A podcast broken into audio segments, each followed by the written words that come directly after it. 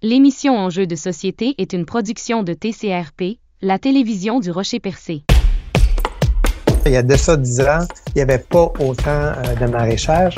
Et c'est le niveau 3 où on juge que quelqu'un ben, est en mesure de, de, de bien évoluer dans, dans, le milieu, dans la société qui est la nôtre. Mais si on faisait euh, un bilan des 15 dernières années de l'argent que Facebook et Google ont, ont, ont, amassé sur le dos, entre guillemets, des, des publications. Ce recul d'il y a 20 ans à peu près, c'était euh, un village là, par année qui fermait en Gaspésie. On le sait, le Canada a pour objectif d'être carboneutre à l'horizon 2050. Donc nous, euh, on va monter des projets euh, avec les pêcheurs. Euh, de, de, faire un compost euh, maison de qualité, c'est très possible. Quand les finances personnelles sont bien gérées, que le magasinage en soi paraît au budget et est bien déterminé, euh, ben c'est un outil qui peut être très, très utile. Mérinov et ses partenaires pêcheurs et industriels, dont l'Association des capitaines propriétaires de la Gaspésie, et Micmac Walestoki Indigenous Fishery Management Association étaient jusqu'au 27 janvier en Bretagne pour découvrir les plus récentes avancées scientifiques et technologiques dans le domaine de la pêche au chalut. L'un des objectifs était de s'inspirer des nouvelles technologies comme l'intelligence artificielle afin d'avoir des chaluts plus efficaces et écologiques qui éviteront davantage les prises accidentelles, que ce soit pour la pêche à la crevette ou pour se positionner en vue d'une possible reprise de la pêche commerciale au sébaste. Cette mission s'inscrit dans le mandat de Mérinov afin d'assurer une veille technologique pour permettre aux pêcheries canadiennes de s'inspirer des meilleures pratiques ici et ailleurs dans le monde. Nous avons déjà reçu Damien et Guillaume pour nous en parler lors d'un reportage. On approfondit ce sujet maintenant dans l'émission Enjeux de société. Oui, bonjour, moi c'est Guillaume Sinot, je suis pêcheur de crevettes. Puis euh, on est présentement, on est, je suis intéressé par la pêche au Sébastien. Alors, depuis combien de temps tu pêches la crevette? Je la crevette depuis 1997. Fait que ça fait 25, j'ai 26 saisons euh, de fête. J'en ai, j'en ai une vingtaine à titre de. Même plus que ça. J'ai comme. J'ai commencé de capitaine à l'âge de 18 ans. J'étais comme d'un, d'un plus jeune de la flotte. Là. J'ai suivi mon cours à l'école des pêches, mes cours, mes cours de capitaine. Puis à 18 ans, mon père m'a laissé aller que le bateau. Avec de, je vais avoir 43 ans. Fait que ça fait près de 25 ans que je suis capitaine. Puis bien sûr, on a avec nous Damien. Alors Damien, je te laisse te présenter. Donc bonjour, moi c'est Damien Grelon, je travaille comme chercheur industriel chargé de projet pour Mérinov. Et moi je travaille dans le secteur des pêches depuis euh, pour Mérinov depuis 2011. Euh, mais avant j'avais déjà quelques mandats de réaliser avec euh, différentes flottilles. Alors on se retrouve à nouveau les trois, mais cette fois-ci pas dans un, un reportage, mais pour l'émission Enjeux de société parce que bah, on a ouvert un sujet et puis euh, l'idée c'était d'aller un peu plus en profondeur. Euh, on va quand même refaire un petit, euh, un petit, bah, un résumé dans le fond. On se parle là parce que vous avez, vous êtes parti en Bretagne il n'y a pas très longtemps, en France, pour aller faire, bah, j'imagine, faire un échange d'informations avec ce qui se faisait ailleurs, en lien avec des méthodes de pêche.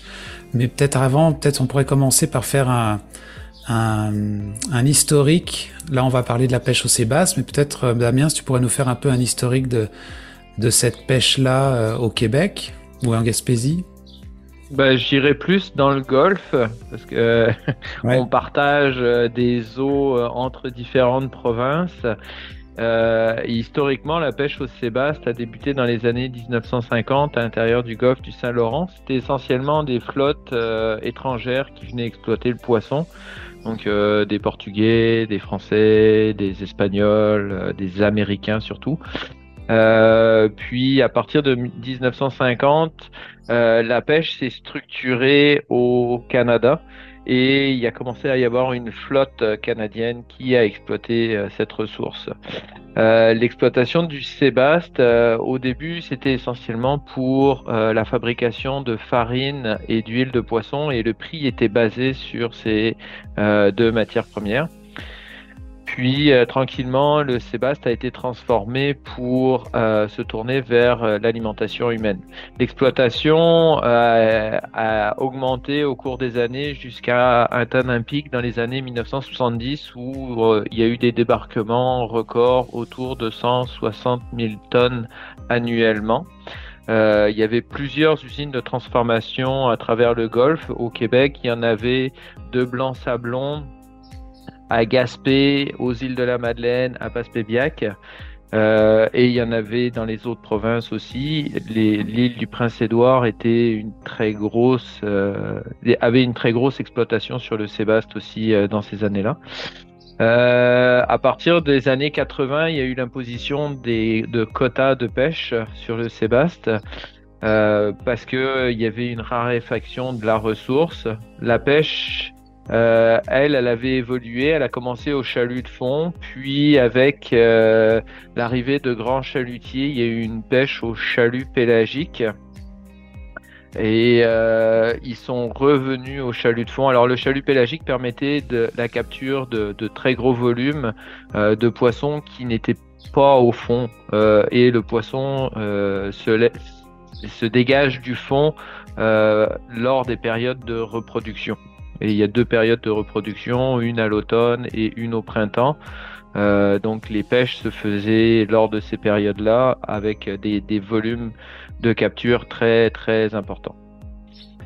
Puis euh, dans les années 90, au début des années 90, il y a eu euh, une nouvelle fois des débarquements records qui ont avoisiné 160 000 tonnes et en 1995, euh, il y a eu euh, l'imposition d'un moratoire sur toutes les pêches aux poissons de fond dans le golfe euh, du Saint-Laurent suite à l'effondrement de tous les stocks de poissons. On parle du sébaste, mais on parle de la morue, on parle du flétan, du turbo. Tous les poissons ont été concernés par un effondrement massif de stocks.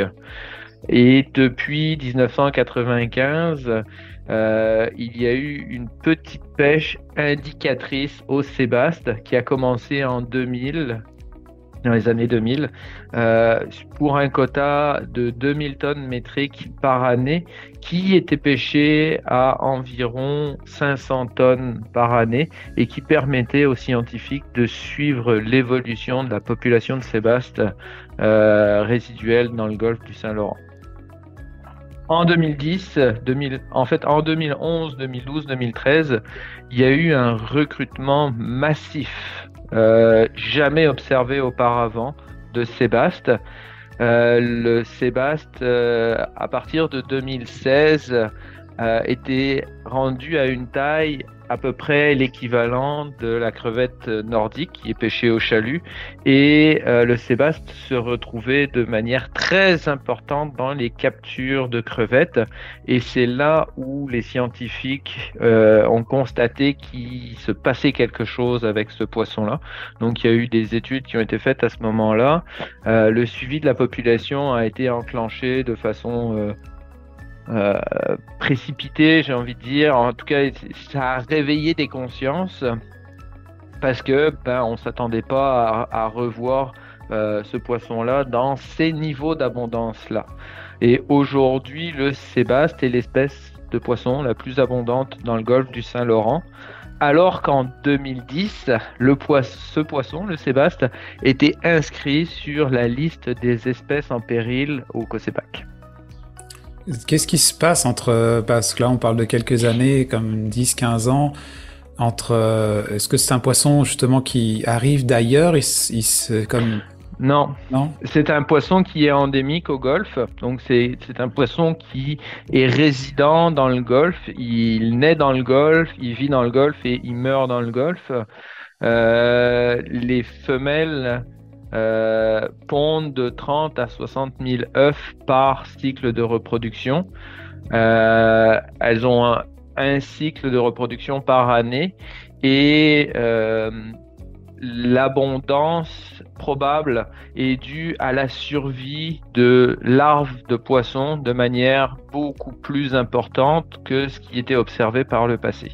Et ce qu'il faut savoir, c'est que ce poisson-là euh, on dit ovovivipare, c'est-à-dire que la fécondation se fait à l'interne des femelles et la femelle garde les œufs en maturation dans son ventre pendant deux deux mois, je pense, avant de faire une extrusion qui est au mois de février, où là, elle relâche ses, yeux, ses œufs dans le milieu naturel. Et les œufs ont un an de phase planctonique. Donc les œufs remontent en surface pendant un an se nourrissent à la surface sur du, sur du, plancton et après un an redescendent au fond de la mer parce que ça c'est un poisson benthique à la base dans son habitat d'origine qui est euh, le fond des océans. Euh, et des années antérieures, on pense que le taux de survie des larves était de moins de 1%, et là, le taux de survie était probablement plus important, donc euh, ce qui explique le fait qu'il y ait cette, abondance impressionnante de sébastes.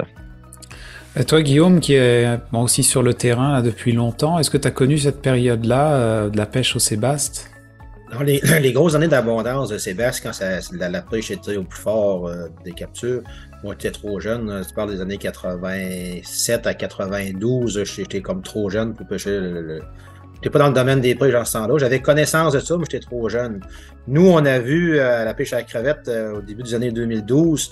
Là, on prenait beaucoup de prises accidentelles de, petits sébastes. Ça a venu un gros problème. On s'est remonté avec des fermetures de quadrilatères dans, dans nos secteurs de pêche. Là, c'était vraiment problématique. Je vous dirais, de 2012 à 2016, c'était problématique. Après ça, le petit Sébastien, il a grossi.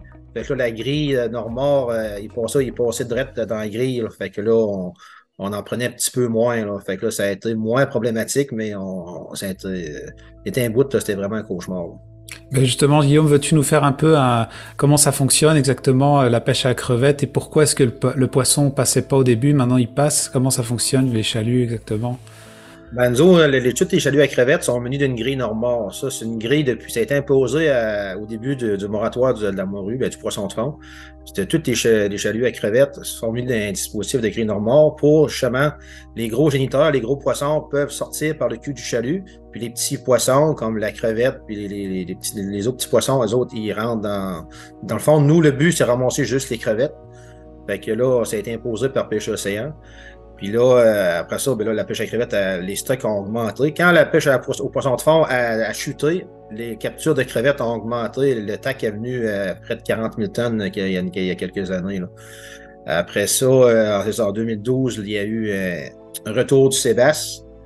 Là, nous, depuis ce temps-là, depuis que le Sébastien a pris le terrain, la crevette, les, stocks diminuent beaucoup. Le stock est réduit de plus de moitié là, depuis 2016. Nous, ça, nous rentre dans le corps pas mal.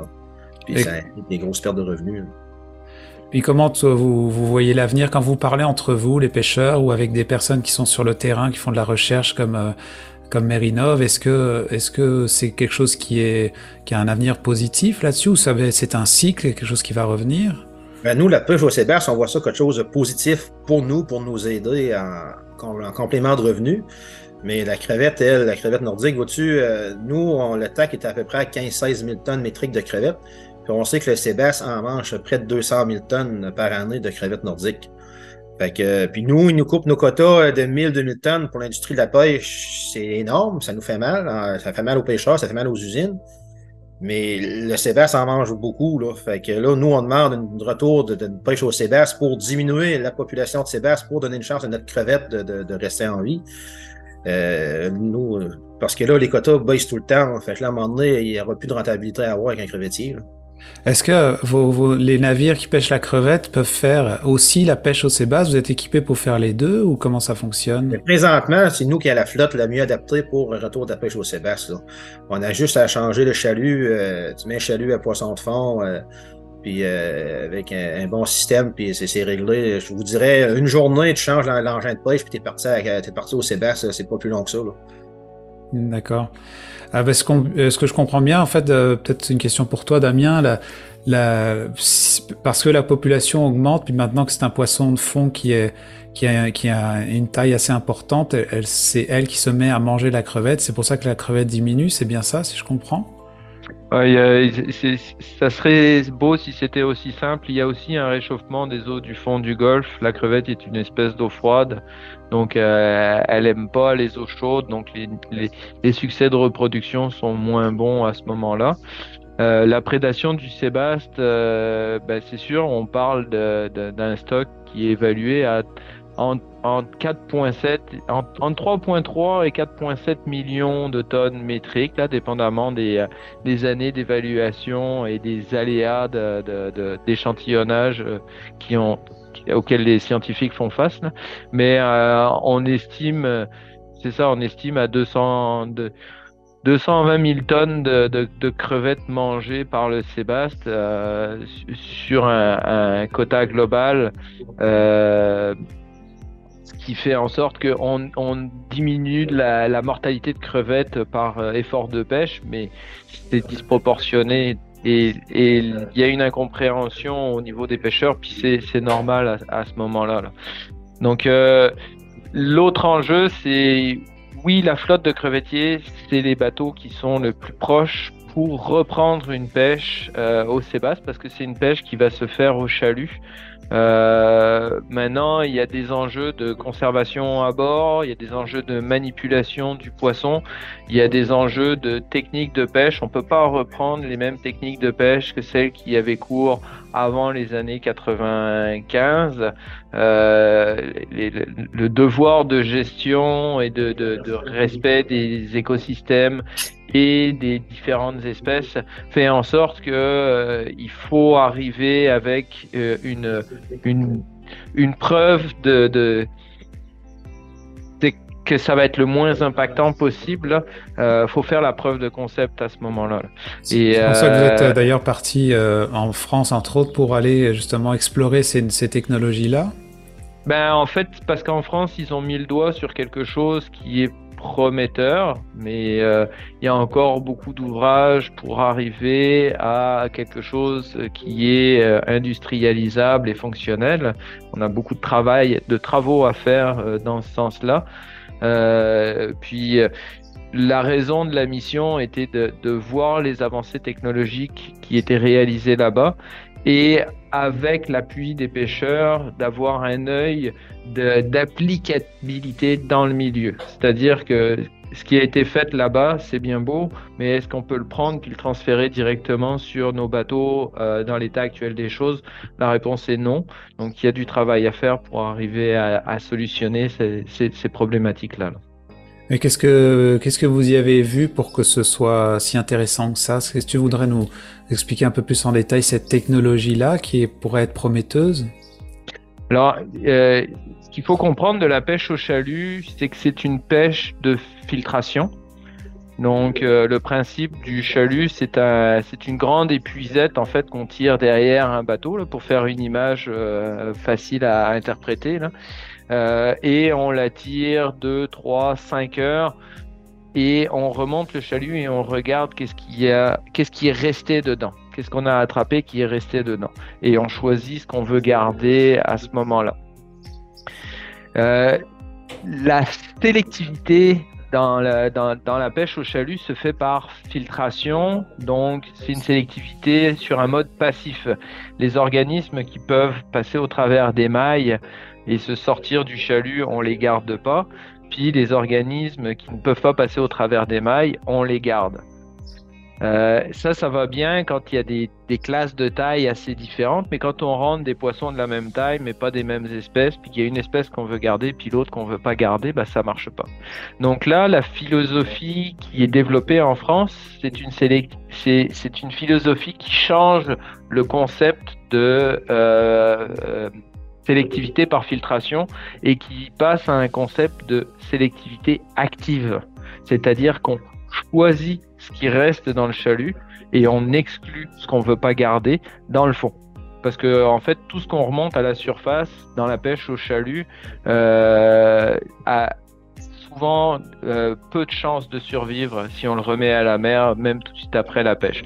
Il y a les flétans qui ont des taux de survie qui sont assez intéressants, mais les autres espèces qui ont une vessie natatoire, donc une, une poche d'air pour assurer leur flottabilité dans l'eau, euh, bah, eux, quand on les change de profondeur brutalement, comme le fait la pêche au chalut, euh, ils n'ont pas le temps de, compenser cette poche d'air. Elle grossit, puis elle crée des dommages irréversibles aux, organismes euh, qui entraînent la mort peu de temps après les avoir remontés en surface. Donc le principe, c'est de choisir le poisson au fond et de ne remonter que ce qu'on veut garder euh, pour la pêche et le reste, on le laisse au fond. C'est ça, en fait, qu'on a observé en France. Ah, je, je, me permets d'ouvrir une parenthèse avec Guillaume. Quand, quoi, quand tu as commencé la pêche, Guillaume, justement, euh, il y, a, y, a, déjà quelques années, tu disais plus de 20 ans de ça, là, quand tu as commencé, tu avais 18 ans. Est-ce que, euh, comme pêcheur, vous, vous aviez, j'imagine, vous aviez beaucoup moins d'informations de tout ce qu'explique en ce moment euh, euh, Damien, mais comment est-ce que vous fonctionniez, c'est-à-dire par rapport à la connaissance du, du, du terrain avec le, le, nombre de poissons, puis euh, les tricks que vous faisiez, tout ça, vous aviez, comment est-ce que vous, vous fonctionniez en tant que capitaine? Ben, dans les années, euh, dans les années 95, quand l'effondrement euh, des stocks de poissons de fond est arrivé, la pêche à la crevette, on avait la grille, mais on en prenait, on n'envoyait pas de poissons de fond. Même les, les pêcheurs de filets moyens et de palanques dans ces années-là, il y avait beaucoup de difficultés à capturer le quota. Il y avait, vraiment plus de poissons de fond. Puis après ça, des années 2010 en montant, hop, eux autres, même en 2005, le turbo s'est mis à arriver beaucoup. Ça, ça, ça a venu bon, la pêche est venue bonne. Nous autres, euh, on avait la grille, fait qu'on le voyait pas trop. Mais c'est vraiment, ça a été problématique, euh, c'est quand le Sébastien est arrivé. Euh, quand il, y a, un laps de temps, il y a 10-15 ans, la crevette, on prenait juste la crevette. Des plus accidentelles de, petits poissons, on n'en voyait pas, ou peu. C'était vraiment négligeable. Mais en 2011-2012, là, le petit Sébastien est arrivé, c'est lui qu'on a vu. Tout le monde a resté comme sur le choc. Personne n'a vu ça venir, si vous voulez. C'est nous, les premiers, les crevettiers, qui a vu ça. Bordeaux, il y a du Sébastien, puis là, on, s'est aperçu, on, on, on, a vraiment un problème avec ça. Là, ben, il a grossi, fait que là, ben, là, il y a un stock énorme dans le golfe. Là. Ce que tu as, vu euh, de, durant cette mission justement en Bretagne, euh, est-ce que c'est quelque chose qui paraît prometteur dans, dans ce, quand tu fais le lien avec ce que tu fais sur, à ton travail tous les jours et versus ce que tu as vu? C'est sûr, comme un peu comme Damien disait tantôt, euh, on ne pourra pas faire un chalut comme avant avec rien. Ça va prendre un bon système technologique pour justement voir le poisson, ce qui rentre dans le chalut, avec peut-être qu'il y a des dispositifs de relâchement, le poisson qu'on ne veut pas prendre. C'est sûr, ça ne sera pas copier-coller comme il y a 30 ans passés. On ne pourra pas faire la, une pêche de même. Ça va être une pêche qui va être responsable. On va choisir le poisson dans le fond de l'eau. Puis, euh, parce que là, on a des contraintes de prise accidentelle, de flétan, de turbo, de murlu. Tu sais, il va falloir juste prendre le Sébastien. Ça va être ça, c'est ça l'enjeu pour une réouverture de la pêche au Sébastien, présentement. Et du coup, si on revient à cette technologie, Damien, pardon, est-ce que euh, quand tu parles de sélection active, est-ce que c'est c'est comme un laser qui vient checker à chaque fois ce qui passe ou comme des fois quand euh, aujourd'hui je voyais sur les tables pour trier la crevette, là maintenant ça fonctionne avec des lasers qui qui peuvent euh, envoyer ou sortir de la de la table de de, de travail les les crevettes, mais est-ce que c'est des technologies de, de ce style-là? Alors c'est ça, ça s'y rapproche, c'est des, des caméras, hein. c'est pas des c'est pas des lasers, c'est des œils euh, des œils électroniques là, comme euh, ce que nous nous subissons en ce moment pour se parler, mais à une plus grande définition.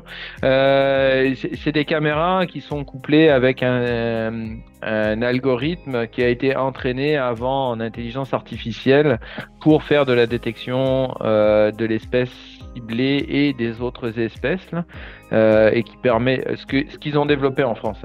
Euh, puis euh, eux, ils n'ont pas le même mode de gestion des pêches.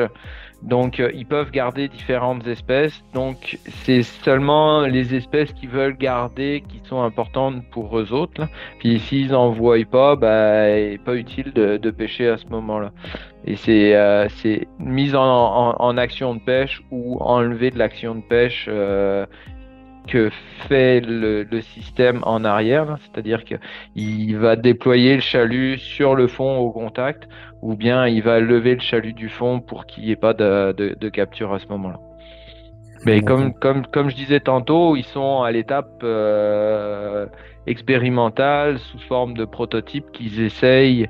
Euh, c'est de laisser erreur, puis c'est du développement.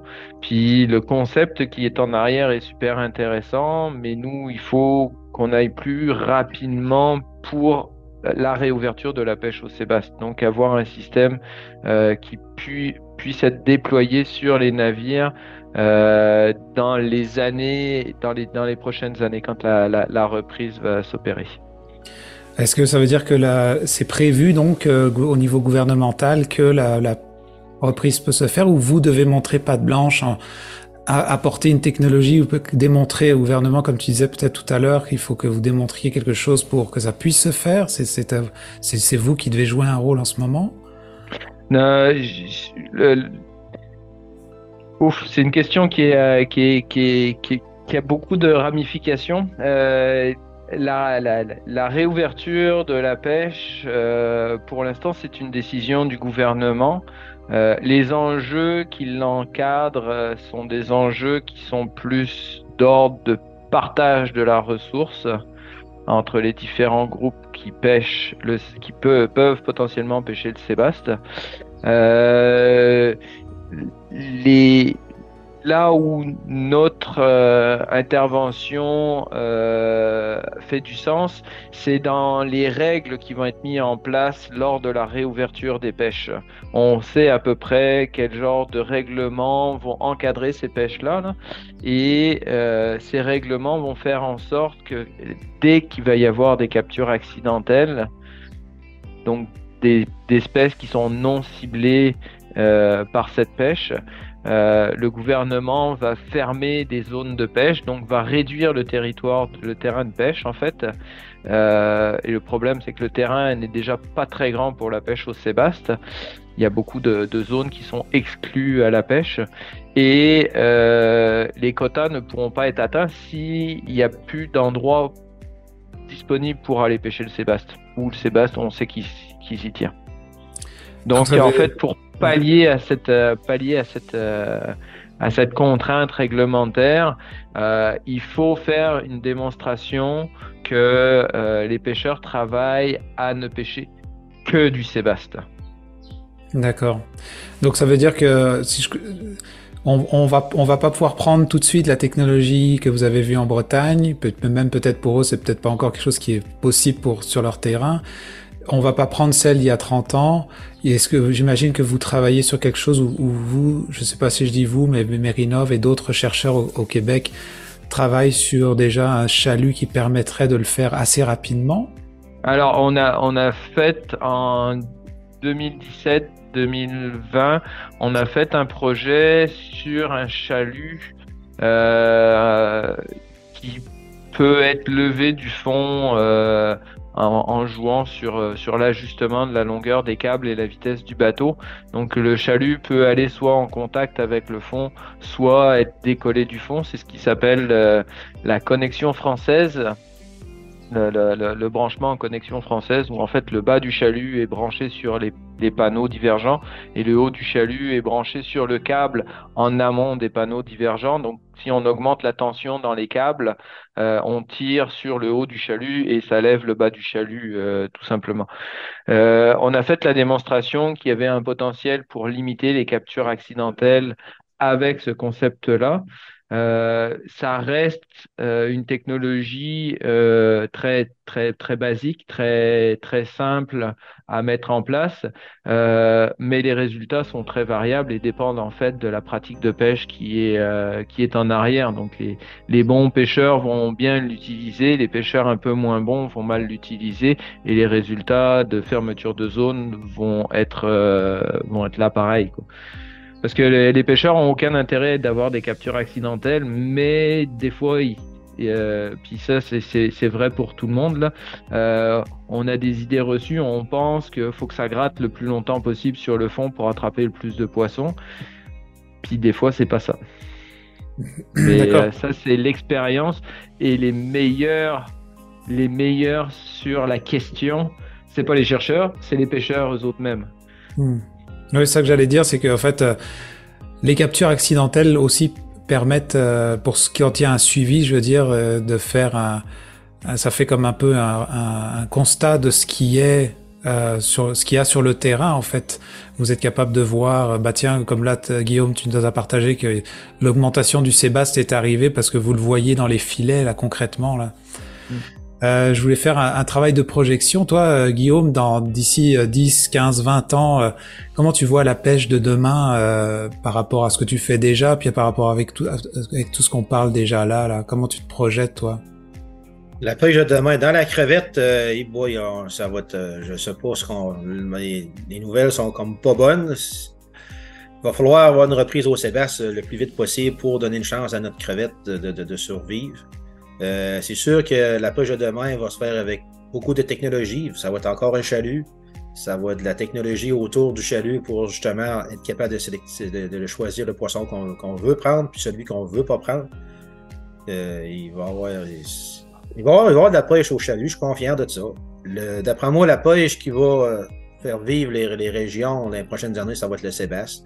La crevette, ça va être des petits volumes. La crevette qui, va rester, ça va être des petits volumes de crevettes. Le rouge va, ça va être une pêche complémentaire de Sébastien ou de crevettes? Ça, euh, l'avenir nous le dira. Mais j'espère qu'il n'y aura pas de moratoire dans la crevette. Euh, mais comme c'est là à court terme, puis dans 10 ans, ça va être le promo, ça va être le Sébastien qui va, qui va garder les, communautés actives. Puis euh, justement, parce que le Sébastien, on, sait aujourd'hui comment la, la, pêche en général, soit le homard, la crevette, le crabe, tout ça, il y a, y a toute une répercussion euh, au niveau du, du, tourisme, le local aussi, de la consommation qu'en font les gens. Euh, Est-ce que tu parlais tout à l'heure Damien dans l'historique, on le pêchait beaucoup quand on en faisait de la farine. Est-ce que entre autres, mais est-ce que aujourd'hui on est capable de lui donner une valeur euh, de, de quelle façon on peut consommer ce produit-là ou le transformer pour qu'il ait une valeur qui soit, j'imagine, euh, qui puisse être euh, positive, quoi. oui, alors je, vais je vais rectifier un peu. Ça a commencé par de la farine puis de l'huile, mais très rapidement, ça s'est transformé en, euh, en, poisson qui était euh, mis sous filet. Et euh, le gros de la consommation, c'était dans les cabines de plage sur la côte est américaine pour du fish and chip. Donc le fish and chip qui était consommé de façon euh, traditionnelle, commune et euh, à très grande échelle aux États-Unis. C'était du sébasse qui était pêché dans le golfe du Saint-Laurent. Donc pour la mise en valeur, euh, il y a plusieurs projets qui sont en cours justement parce que euh, euh bah, historiquement c'était du, du, du, filet de poisson qui était euh, proposé sur les marchés. Ça l'est encore par des pays qui produisent du sébasse comme l'Islande. ils ont une, une, transformation sous forme de filet importante et ils alimentent beaucoup les marchés qui sont en Europe centrale. Euh, ici, on a un poisson qui est plus petit, globalement plus petit pour l'instant. Euh, il y a des marchés qui s'intéressent aux poissons ronds, donc entier avec euh, avec sa peau. Euh, il, y a juste, il est juste éviscéré euh, et c'est probablement vers ces marchés-là qu'il va falloir se tourner pour demain parce que bah, tout se mange dans le Sébastien. D'accord. Sauf les arêtes, mais tout se mange. mais peut-être pour terminer, Damien, je te poserai la même question. Euh, toi qui es sur le volet un peu plus recherche, si tu faisais une projection dans les 10 à 20 prochaines années, euh, comment toi tu verrais euh, l'état de, de, la pêche? Oui alors, je vais sortir ma boule de cristal. euh, c'est toujours euh, tendancieux un peu de, de, de se projeter dans l'avenir puis de faire des prédictions sur telle ou telle pêcherie. Euh, le golfe du Saint-Laurent euh, est un écosystème qui est très complexe. Euh, donc en ce moment, il y a une arrivée d'eau chaude dans les fonds, mais on sait que l'entrée du golfe, il y a comme un, robinet d'eau froide qui vient euh, du, Labrador, puis un robinet d'eau chaude qui vient du Gulf Stream. Puis dépendamment de quel robinet s'ouvre euh, de manière plus importante, on a des courants à, à, différentes températures qui rentrent dans le golfe et qui viennent un petit peu réguler la, c'est des, hypothèses de chercheurs encore. Hein, euh, puis, hein, je ne fais que les répéter, c'est pas moi qui les ai inventées. Mais ça vient réguler la température au fond du golfe et ça, a un impact sur les écosystèmes et les organismes qui y vivent. Le crabe des neiges et la crevette nordique, c'est des organismes euh, qui aiment particulièrement les eaux froides. En ce moment, les conditions, euh, c'est plus des eaux chaudes qui rentrent dans le golfe, donc ils sont pas avantagés. Par contre, ça avantage d'autres espèces comme le homard, ça avantage le sébaste, euh, et c'est des choses sur lesquelles on n'a aucun contrôle. Donc, comment prédire l'avenir? Bah, bah, de un, c'est de regarder qu'est-ce qui s'est passé euh, dans le passé, puis il y a peut-être des choses qui vont se répéter, donc on peut on peut euh, tabler là-dessus. Quel est l'avenir pour la pêche à la crevette spécifiquement euh, je peux pas le dire, je le sais pas. Est-ce que la prédation du sébaste va toujours être orientée sur la crevette? C'est peu probable, mais je le sais pas dans l'absolu. Euh, on sait que le sébaste mange plein d'autres espèces qui sont aussi présentes en abondance dans le golfe. Et euh, pour l'instant, au niveau de la science, euh, quand on fait des, relevés scientifiques, qu'on remonte des sébastes en surface, puis qu'on regarde qu'est-ce qu'ils ont dans l'estomac, ben, on trouve pas grand-chose parce que à cause euh, de la remontée rapide en surface et de la décompression euh, violente qui est faite au niveau de la, de la vessie natatoire, bah, les contenus stomacaux sont souvent régurgités à la montée et on ne retrouve pas ce qu'ils avaient dans le ventre exactement. Donc on trouve des petits morceaux, des trucs comme ça, ça nous permet de faire des hypothèses, mais ça reste... Euh, une c'est regarder la vérité euh, dans le trou de la serrure puis mmh. il n'y a pas grand chose on voit pas grand chose D'accord.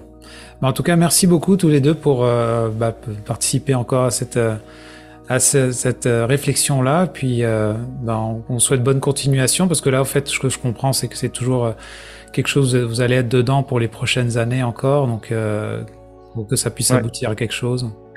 Ouais, il y a beaucoup de travail, puis l'avantage, c'est que on a posé les balises, puis on le fait euh, toute la gang ensemble, tu sais, les pêcheurs, les chercheurs, euh, les, les, fabricants, les équipementiers.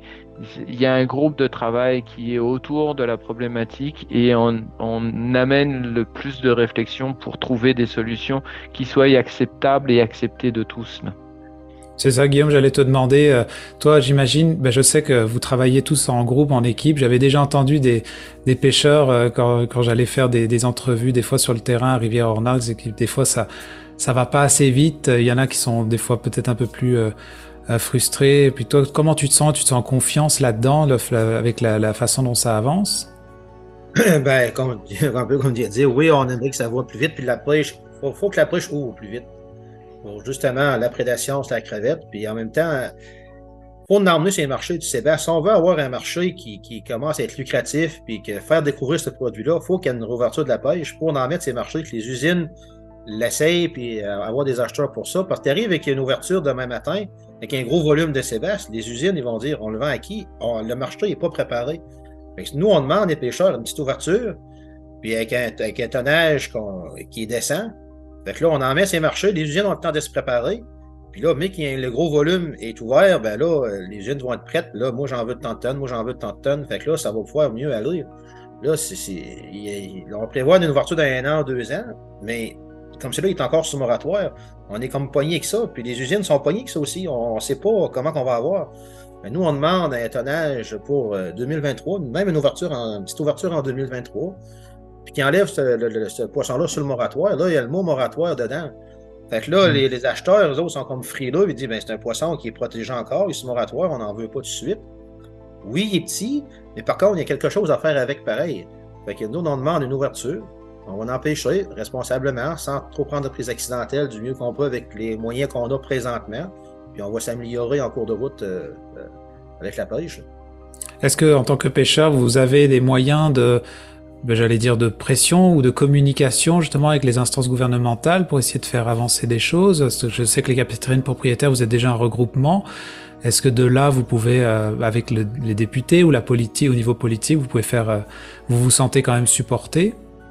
Ben, l'écoute du fédéral est très faible actuellement. On martèle, on martèle le problème, ça fait quelques années. Là, les stocks de crevettes diminuent tout le temps. Là, on dit, écoute, là, là, à un moment donné, ça ne marche plus. la crevette diminue tout le temps. Ils mangent la crevette. Oui, il y a un réchauffement climatique, mais il y a beaucoup, beaucoup de prédation par le sébastien. On a les équipements pour le pêcher. Puis là, les usines, ben, il n'y a pas beaucoup d'usines de transformation présentement parce qu'il n'y a pas d'ouverture vraiment. C'est tout en pêche expérimentale. Puis comme c'est là, le gros du sébastien, c'est un petit peu qui est pêché, c'est vraiment pour la peau. Il, il, est comme encore trop petit pour le filet, mais là, on essaie de trouver des solutions.